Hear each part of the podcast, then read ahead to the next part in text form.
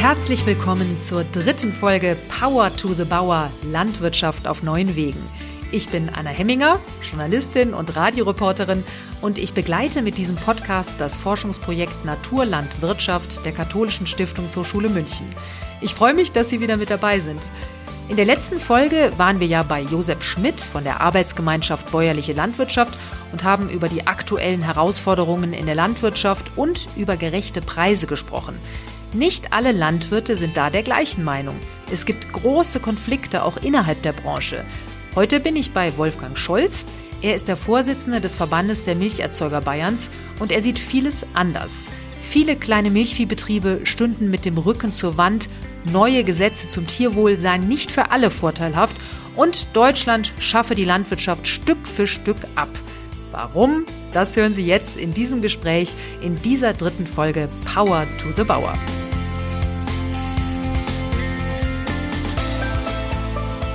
Ja, heute bin ich bei Wolfgang Scholz, dem Vorsitzenden des Verbands der Milcherzeuger Bayern. Und gleichzeitig ist er Kreisobmann beim Bayerischen Bauernverband für Weilheim-Schongau. Schönen guten Tag. Grüß Herr. Ja, nehmen Sie uns mal mit zu Ihrem Hof. Wie groß ist der? Beschreiben Sie das einfach mal. Ja, wir haben einen Milchviehbetrieb mit 90 Milchkühen plus der Nachzucht. Das sind dann äh, 160 Tiere gesamt. Dazu noch Wald. Äh, die Besonderheit liegt äh, an der Lage. Das heißt, wir liegen auf 835 Meter Höhe. Somit haben wir Gebirgsklimavoraussetzungen. Allerdings haben wir eine sehr gute Bonität. Die Qualität unserer Böden ist äh, für diese Region sehr gut. Und das heißt, wie viele Hektar haben Sie? Äh, Bewirtschaftungsfläche sind es um die 70 Hektar an landwirtschaftlicher Nutzfläche. Sind Ihre Tiere auf der Weide? Zum Teil. Äh, wir haben Jungtiere auf der Weide, jetzt nicht mehr, weil jetzt ist Winter. Kühe hm, hat mein Sohn letztes Jahr mal einen Versuch gemacht mit Weide, aber hat wieder davon abgelassen. Weil? Also trockene Kühe muss ergänzen, trockene Kühe schon. Also die Kühe, die aufs Kalb warten, die kommen schon auf die Weide. Aber die laktierenden Kühe, die konnte man nicht äh, gesundheitlich so stabil halten wie mit der äh, vorgelegten Mischration im Stall. Was heißt das jetzt konkret? Ist das dann nicht gesund für die Tiere auf der Weide? Da muss man die Genetik anschauen und den Leistungsaspekt. Also hast, äh, wir haben Kühe, die viel Milch geben, die auch alt werden, und äh, da ist es ganz wichtig, dass die gesundheitlich stabil sind. Mit einer extensiven Kuh kann ich äh, ausschließlich Weidewirtschaft machen, da darf ich aber nicht äh, den Leistungsanspruch haben, den wir haben. Welchen Leistungsanspruch haben Sie denn? Unsere Kühe geben im äh, Schnitt äh, um die 9000 Liter Milch pro Jahr. Wow. Das sind pro Tag wie viel Liter? Äh, das ist im Durchschnitt so um die, um die 30 Liter pro Tag im Schnitt. Aber die besten Kühe stehen auch durchaus mit 58 Liter pro Tag. Pro Tag? Ja. Was ist das für eine Rasse? Äh, das sind Schwarzbund und äh, manchmal auch Kreuzungen. Und Sie sind ja ein konventionell wirtschaftender ja, Betrieb. Wir wirtschaften konventionell, richtig. Wo sehen Sie denn die Herausforderungen aktuell in der Landwirtschaft? Für unsere Landwirtschaft ist die größte Herausforderung, dass sie vom Wettbewerb weggeführt wird. Also dass es Umstrukturierungsprozesse gibt, leider die Rahmenbedingungen so gestellt werden, dass äh, wir sehr viele kleine Bauern verlieren werden. Das finde ich sehr schade. Können Sie das nochmal ausführen? Was sind das für Umstrukturierungsprozesse und wie schauen die aus? Ja, das ist ähm, ganz aktuell die Novelle des äh, Deutschen Tierschutzgesetzes äh, mit dem Verbot Anbindehaltung. Wir haben in Bayern 13.000 davon, kleine Betriebe. Und vor allen Dingen in Siedlungsgebieten, in Gebirgsgebieten wie hier im Alpenraum und diese kleinen Strukturen, die oftmals äh, durchschnittlich zehn Kühe haben, die haben keine Möglichkeit, eine Transformation mitzugehen hin zu einer neuzeitlichen Haltungstechnik. Und darum ist es eben sehr, sehr jammerschade und das wirft uns auch im innerdeutschen Wettbewerb zurück, weil wir äh, sehr viel an Strukturen verlieren werden und auch die großen Betriebe nicht mehr das Potenzial und die Bereitschaft haben, die Mengen zu kompensieren. Aber wieso könnten diese Bauern das nicht ändern? Sind das zu viele Investitionen dann oder geht das einfach nicht? Weil Sie sagten, hier in der Gebirgslandschaft kann man die Tiere nicht draußen weiden lassen. Ja, es ist momentan so, äh, dass die aktuellen Stallplatzkosten sich unwahrscheinlich verteuert haben. Wir haben ganz strenge Auflagen, zum Beispiel zu Dichtigkeitsfragen der Güllekanäle, zu Güllebehältern. Und da braucht man gewisse Größe, um überhaupt äh, so einen Invest tätigen zu können. Also ich persönlich sage, äh, wenn mein Sohn für aktuell 90 Kühe einen neuen Stall bauen möchte, ist das viel zu klein war, das die Kosten immer deckt. Also es muss leider deswegen immer, immer weitergehen und immer größer werden und das finde ich schrecklich. Das finden Sie ja eben auch nicht in Ordnung, dass es immer größer werden muss. Was wäre denn eine Lösung was, aus Ihrer Sicht? Den ganzen deutschen Hype aller, aller dieser äh, ja, Dynamisierungseffekte im Tierschutz, im Gewässerschutz, in all diese Auflagen zurückzufahren. Das wäre eine Lösung, um im Wettbewerb wieder bestehen zu können und Geld verdienen zu können. Es ist hier alles zu streng, es wird zu viel abverlangt und es wird an der Theke am Preis dafür nichts bezahlt. Da auf die Preise gehen wir gleich nochmal ein. Also Sie sagen Gewässerschutz, das muss alles zurückgefahren werden. Ich höre immer Berichte, wonach das gar nicht so gut ist für die Umwelt. Was sagen Sie denn dazu? Natürlich haben wir alle die Verantwortung, mit der Umwelt äh, sehr sorgsam umzugehen. Und das tun wir auch. Und dazu müssen wir allerdings schon objektiv drauf schauen, wo wir stehen und was wir tun. Ich stelle mich jeder Analyse, das heißt, wenn tatsächlich Unreinigung durch die Landwirtschaft stattfindet, dann stellen wir uns dem. Allerdings äh, haben wir eine ganz andere Dynamik, äh, wo eben diese Grundlage nicht äh, zugrunde gelegt ist. Also allein die Analyse der deutschen Trinkwasserqualität wurde subjektiv vorgenommen. Man möchte hier in Deutschland immer noch viel mehr draufsetzen. Also heißt, im EU-Ranking hat Deutschland das zweitschlechteste Trinkwasser der EU. Und diese Feststellung stimmt nicht, weil man nicht mit objektiven Kriterien vergleichbar die Daten zugrunde gelegt hat. Das heißt, das ist einfach eine deutsche Willkür, die das alles noch viel besser machen möchte. Und nehmen wir doch ein anderes Beispiel. In aller Munde über die Jahre Glyphosat. Glyphosat wird äh, in allen Medien äh, beschrieben, wie gefährlich, wie giftig, wie schädlich. Aber äh, zeigen Sie mir einen, einen Nachweis, wo wir im, im Trinkwasser Glyphosat haben. Den gibt es einfach nicht. Das heißt, das könnte man alles verwenden, Ihrer Meinung nach? Ich bin der Meinung, äh, dass man natürlich Glyphosat verwenden kann. Allerdings sind wir selber als Branche ja auch bemüht, uns dahingehend auch weiterzuentwickeln. Also heißt, da kommt auch die Digitalisierung ins Spiel. Also heißt, über die neuesten Techniken, die man da hat, äh, dass tatsächlich über Sensorik der Pflanzenbestand äh, erfasst werden kann und auch die Zeitintervalle optimiert werden können, können wir die Anwendungsmengen sehr stark reduzieren. Also ich bin da in der Frage Optimist. Ich sage mal, langfristig werden wir vielleicht 80, 90 Prozent reduzieren können. Mhm. Allerdings sind wir da wieder an dem Punkt, wer kann sich dann wiederum die Technik leisten, also äh, in dieser Betrachtung, das zwar ökologisch richtig ist und das wird auch kommen, aber da schmeißen wir wieder die kleinen Strukturen raus, weil die das nicht leisten können. Technik kostet viel Geld, Innovation kostet viel Geld und es hängt immer wieder an wettbewerbsfähigen Strukturen. Ja, gut, die Politik könnte ja das auch fördern und auch kleinere Strukturen unterstützen, kleinere Betriebe. Das macht ja die Politik und das hat sie vor allen Dingen in Bayern mehr getan als überall anders, aber das reicht nicht mehr aus. Das heißt, äh, die Kräfte, äh, die da wirken, ich sage mal, ein 10Q Berglandwirtschaftsbetrieb, äh, der ist so weit vom Weltmarkt weg, dass staatliche Transferzahlungen das gar nicht mehr leisten können. Deutschland ist dahingehend schizophren. Deutschland sagt, wir haben offene Märkte, Deutschland war auch innerhalb der EU ein äh, Wirtschaftstreiber, der für die offenen Märkte äh, über Jahrzehnte gearbeitet hat. Zum Wohle der deutschen Wirtschaft natürlich, des Exportes, Maschinenexport. Aber man konnte da den Agrarsektor nie ausklammern. Und das hat zur Folge, dass wir international im Wettbewerb stehen. Wir könnten den Wettbewerb sogar bestehen, wenn wir gleiche Bedingungen hätten. Aber wir machen ich habe gerade das Stichwort Gewässerschutz äh, gewählt. Wir machen das alles noch viel strenger. Wir machen den Tierschutz äh, sehr viel strenger. Schreiben Pipapo vor, Gentechnikfreiheit. All diese Dinge, die andere nicht interessiert und die um diese Faktoren billiger produzieren. Und das ist das Problem. Also Deutschland wird tendenziell die Landwirtschaft abschaffen, wenn es so weitergeht. Jetzt sagt Josef Schmidt von der Arbeitsgemeinschaft Bäuerliche Landwirtschaft, äh, dass die Bauern sich eben nicht am Weltmarkt orientieren sollen, weil das die Preise eben verdirbt. Was sagen Sie dazu? Da bitte ich doch einmal auf die Zahlen zu sehen. Seit 2009 sind wir auf dem Weltmarkt in Milch. Also äh, je nach Produktbereich unterschiedlich, aber ich spreche jetzt für die Milch. Wir sind in der Milch seit 2009 auf dem Weltmarkt. Das ist eine Feststellung und kein Wunsch meinerseits. Und diese Feststellung ist auch beweisbar über Marktcharts. Also man kann diese ganzen Zusammenhänge darstellen und äh, Wirtschaftsexperten tun das auch. Man hat äh, politisch entschieden, auch im Rahmen dieser ganzen Außenwirtschaftsbeziehungen, und zwar schon vor mehr als 20 Jahren, äh, dass man diese Marktordnungspolitik der Europäischen Union zurückfährt. Und wenn man die zurückfährt, heißt das, man hat einen äh, geringeren Marktprotektionismus an den Außengrenzen. Und äh, wir sehen das an den Marktcharts. Also man kann ganz eindeutig sehen, äh, die globale Milchwährung ist der GDT, das nennt sich Global Dairy Tender in Neuseeland, der notiert alle zwei bis drei Wochen und dann schauen Sie sich die Verläufe an. Äh, Sie sehen äh, schon, dass wir nicht eins zu eins sind, aber da muss man Markt verstehen. Zum Beispiel die norddeutschen Molkereien, die sind da ziemlich eins zu eins dran, weil die nämlich eine Grundverwertung über Pulver und Fett haben. Und süddeutsche Veredler folgen dieser Entwicklung äh, mit einem zeitlichen Versatz von sechs bis neun Monaten in der Regel und mit einer deutlich gekappten Volatilität. Aber es ist beweisbar, dass es so ist. Insofern kann ich die Fragestellung überhaupt nicht verstehen, wie man heute im Jahre 2023 fragt, ob wir Weltmarkt wollen oder nicht. Also wenn man das nicht erkennt, dass wir seit 2009 den haben, dann bitte ich doch sehr, sich ein bisschen zu informieren. Aber das muss ja nicht jeder gut finden und das heißt ja auch, dass das die Preise verdirbt. Ja, das, das stimmt jetzt auch nun wieder nicht. Wir hatten im Jahre 2022 einen Milchpreis Allzeithoch. Und das hat nur der Weltmarkt beschert.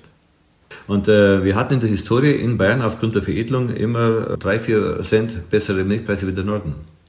Äh, Im vergangenen Jahr aufgrund der Weltmarktdynamik war der Norden ganz oben. Ich kann Ihnen auch die Namen nennen. Äh, Molkerei Barmbek, äh, Meierei Barmbek heißt es in Schleswig-Holstein oder die äh, Breitenburger Milchzentrale. Das waren die Verwerter, die ganz schnell die 60-Cent-Marke knackten und auch bayerische Biopreise überholten. Mhm. Also der Weltmarkt war deutlich besser, konventionell, ohne Gewährleistung, ohne zugrunde liegen von Tierschutzkriterien etc. als biologische Bioware. Also für Sie ist der Weltmarkt gut und Sie sagen, die Preise sind angemessen. Nein, also A sind die Preise nicht angemessen. Sie wären angemessen, wenn wir zu gleichen Konditionen äh, produzieren könnten. Also wir wären durchaus wettbewerbsfähig, weil wir hier in Deutschland sehr fit sind, äh, sehr fachkundig sind. Nur äh, der Ordnungsraum, in dem wir hier produzieren, lässt diese Wettbewerbsfähigkeit tendenziell immer weniger zu. Insofern sind die Preise bei weitem nicht angemessen. Hätten wir auf Dauer diese Weltmarktpreise wie im letzten Jahr, dann wäre das gut. Aber der Weltmarkt ist sehr volatil. Und der hat natürlich nach diesem Allzeithoch auch wieder einen Fall erlitten. Also was, das hat immer die äh, zwei Seiten der Betrachtung. Der Weltmarkt kann einmal erschreckend schlecht sein und der kann äh, sehr gut sein. Ich habe Ihnen die Situation gut jetzt beschrieben.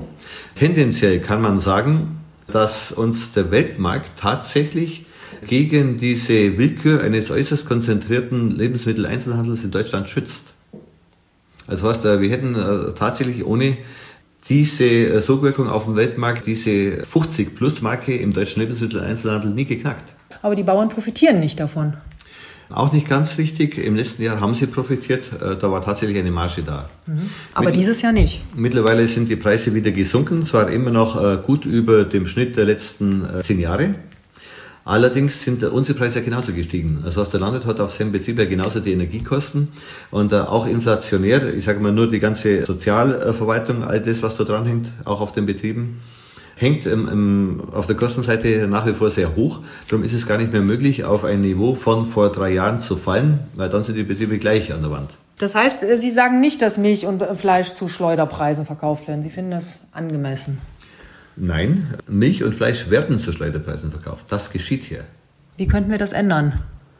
Das ist geschuldet der Marktmacht des deutschen Lebensmitteleinzelhandels. Das heißt, äh, wir haben zwar gesetzliche Grundlagen, die zum Beispiel verbieten, dass man unter Einstandspreis verkauft, aber da gibt es so viele Ausnahmen, also heißt, äh, dass allein der Handel äh, mit Sonderaktionen immer fahren darf, dass er Mischberechnungen anstellen darf etc., da kommt man nicht dran. Also der deutsche LEH senkt zuweilen ohne Not, ohne wirtschaftlichen Zwänge einfach so die Preise fürs Sortiment ab und das äh, bringt natürlich die ganze Branche dann in Druck. Und weil es eben nur vier Akteure sind und die dann immer parallel agieren, das ist auch erstaunlich. Wir haben ein Wettbewerbsgesetz, äh, wir haben Kartellbehörden, aber schauen Sie sich das Sonderangeboten an, äh, dann können Sie als Verbraucher auch feststellen, es ist erstaunlich, wie einig in manchen Wochen zu Wochenbeginn die Preise dieser vier großen sich verändern und wohin sie sich verändern. Wie könnten wir das ändern? Das Verbraucherverhalten. Die Deutschen zahlen auch tatsächlich äh, prozentual vor ihrem verfügbaren Einkommen am wenigsten für Lebensmittel. Also was da auch unsere europäischen Nachbarn, Beispiel Franzosen, die haben eine andere Ernährungskultur, auch die Italiener, die geben von ihrem verfügbaren Einkommen mehr für Lebensmittel aus. Also da hat Deutschland Luft nach oben. Mhm. Und dann natürlich äh, diese Struktur. Also was, wenn man dezentral einkaufen würde, wenn man das Handwerk äh, nach wie vor nutzen würde, also was, wenn unsere Metzgereien noch die Kunden hätten und nicht nur die, die ganz großen Konzentrationen, die Bäckereien, all dies würde dazu führen, dass man die Wertschöpfung im ländlichen Raum höher hat dass man die Preise diversifiziert hat und nicht jede Woche nach dem nächsten geilen Sonnenangebot giert. Was ist denn ein angemessener Preis für Milch und Fleisch? Ja, nachdem wir in dynamischen Prozessen stecken, äh, stimmt das, was ich heute sage, morgen schon nicht mehr. Also ich kann Ihnen sagen, aus dem letzten Jahr, diese 60 Cent, die wir hatten, die waren gut angemessen, war wirklich eine gute Situation. Man muss aber auch wissen, dass wir auch Liquiditätsnachholsituation hatten. Also was der kluge Bauer hat dann tatsächlich in diesem Jahr, wo er mal Geld verdient, hat Löcher gestopft oder vielleicht eine notwendige Anschaffung äh, getätigt, die er die Jahre davor geschoben hat. Mhm. Also, also, insofern, äh, Sie können in der Wirtschaft nie sagen, was ist der angemessene Preis. Vor allen Dingen haben wir die Situation, dass die Betriebe äußerst unterschiedlich effizient sind. Also wir haben aufgrund der Strukturbetriebe, die können, ich sage, habe ich vorhin gesagt, die 10 Kuh Gebirgsbetriebe, wenn die alles rechnen, dann äh, sind die auch mit 60 niemals kostendeckend. Aber das sind Idealisten, die sind auch intelligente Menschen, die wissen, was sie mit ihrem Leben anfangen, aber die sind halt äh, sehr oft bereit, dass sie andere Einkommensgrundlagen dafür nutzen, um die Landwirtschaft aufrechtzuerhalten. Ja, es gibt ja auch viele Betriebe, die sehr diversifiziert sind und da auch erfolgreich sind wirtschaftlich, die vielleicht auch anders wirtschaften.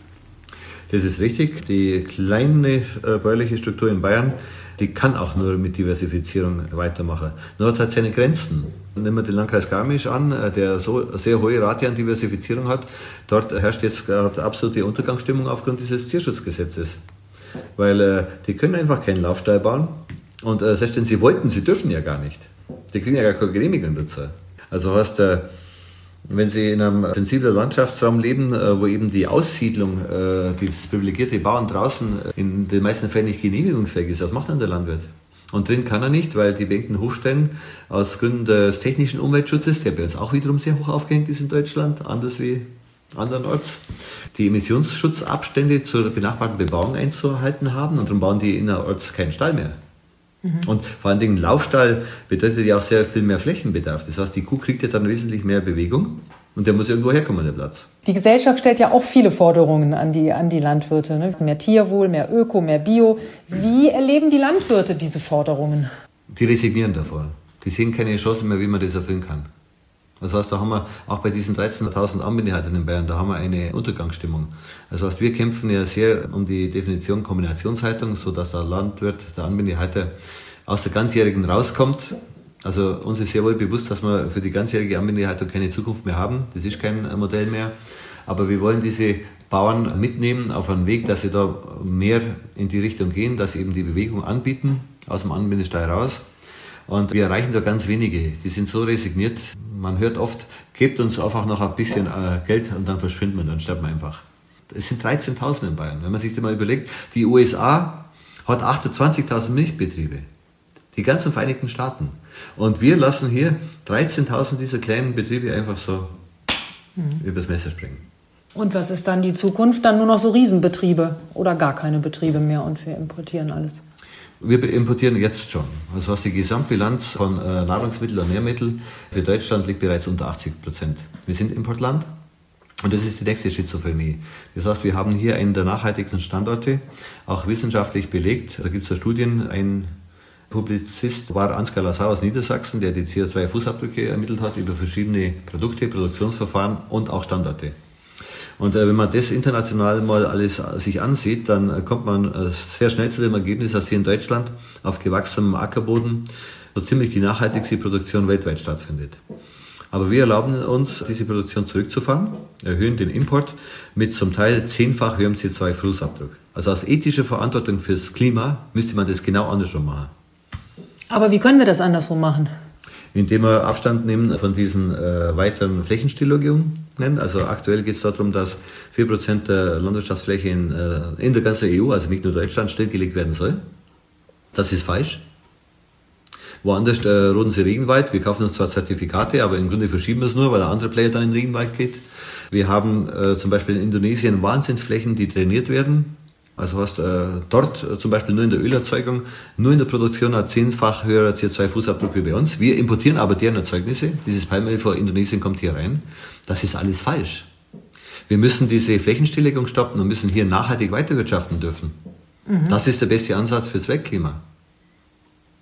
Wie sehen Sie denn jetzt die Zukunft der Landwirtschaft hier in Deutschland? Also insgesamt mit abnehmender Tendenz. Das heißt, Produktionsvolumina, egal wo, ob im Acker oder auch äh, im Tier, wird zurückgehen. Im Tier noch mehr als äh, in der Flächenproduktion. Und wir in Bayern werden einen Strukturbruch äh, bekommen. Wir beklagen zwar seit äh, dem Zweiten Weltkrieg, dass es immer größer und immer weniger werden. Aber ähm, diese Dynamik wird sich die nächsten Jahre brutalst dynamisieren, weil eben diese Tierschutz- oder, oder Tierschutzgesetznovelle wahrscheinlich äh, so durchgeht. Und dann haben wir eine Zunahme an roten Gebieten am Ackerbau. Also wir haben dann tatsächlich in der pflanzlichen Erzeugung zurückgehende Qualitäten in erster Linie. Wir äh, können diese äh, Getreidequalitäten bei weitem nicht mehr so erfinden, aber das kommt ja dann aus der Ukraine, das ist ja dann egal. Und natürlich auch die Mengen, das wird zurückgehen. Und übrig bleiben wird Landwirtschaft, reduziert, spezialisiert, das sind dann die absoluten Profis mit entsprechender äh, Struktur. Ob es unseren Betrieb mit 90 Kühen noch gibt, weiß ich nicht. Momentan würde ich sagen, in, in ein paar Jahrzehnten eher nicht. Also entweder orientieren wir uns auch und passen unseren Bestand auf 300 Kühe oder sowas an und wenn wir das nicht tun, was ich nicht will und mein Sohn glaube ich auch nicht, dann wird es äh, den Hof Scholz vielleicht in der übernächsten Generation auch nicht mehr geben. Wir sind aber jetzt der Größte im Dorf. Also es sind bedenkliche Entwicklungen. Übrig bleibt eine hochpräzisierte Landwirtschaft, eine hochspezialisierte Landwirtschaft mit deutlich weniger Produktionsvolumina und mit deutlich erhöhten Importmargen in Deutschland. Das wird passieren. Das ist ja ein sehr pessimistischer Blick auf die Landwirtschaft. Glauben Sie nicht, dass wenn wir sagen Power to the Bauer, neue Wege in der Landwirtschaft, dass man noch irgendwas tun kann, um das Steuer rumzureißen? Ja, natürlich. Äh, neue Wege waren immer interessant, nur die werden zunehmend immer uninteressanter. Also nehmen wir doch einmal die Beispiele, die wir hatten. Ich komme aus der Regionalvermarktung. Wir sehen, dass die Benefits, die Margen äh, brutal zurückgehen. Das heißt, Regionalvermarktungsinitiativen stehen wirtschaftlich brutal unter Druck. Bedauere ich sehr. Also ich mache mich da auch politisch im Verband sehr stark dafür und versuche, äh, alle reden von regional, und wir schauen zu, wie die Strukturen, die wir jetzt haben, den Bach runtergehen. Also das ist wiederum schizophren. Dann, also wie gesagt, ich selber war da auch sehr aktiv. Ich habe schon viel regional vermarktet. Ich mache es heute nicht mehr, weil es nicht effizient genug ist. Und nur für ganz wenige. Also es gibt immer Ausnahmen, äh, die haben eine Marktlücke. Und die wird es hoffentlich auch künftig noch geben. Aber das hat halt nie die Qualität einer breiten Aussagekraft. Was ist denn jetzt noch zum Schluss, nochmal abschließend in einem Satz für Sie die ideale Landwirtschaft der Zukunft? Die ideale Landwirtschaft der Zukunft wäre für mich weiterhin der bäuerliche Familienbetrieb in einer Größe, wo es die Familie handeln kann, wo sie davon leben kann, wo sie ressourcenschonend agiert, das heißt die Böden erhalten, die Qualität der Böden mehren, sie nicht zu zehren, mit dem Tier so umgehen, dass man höchste Qualität auch erzeugt in den tierischen Lebensmitteln. So wünsche ich mir das. Vielen Dank für das Gespräch.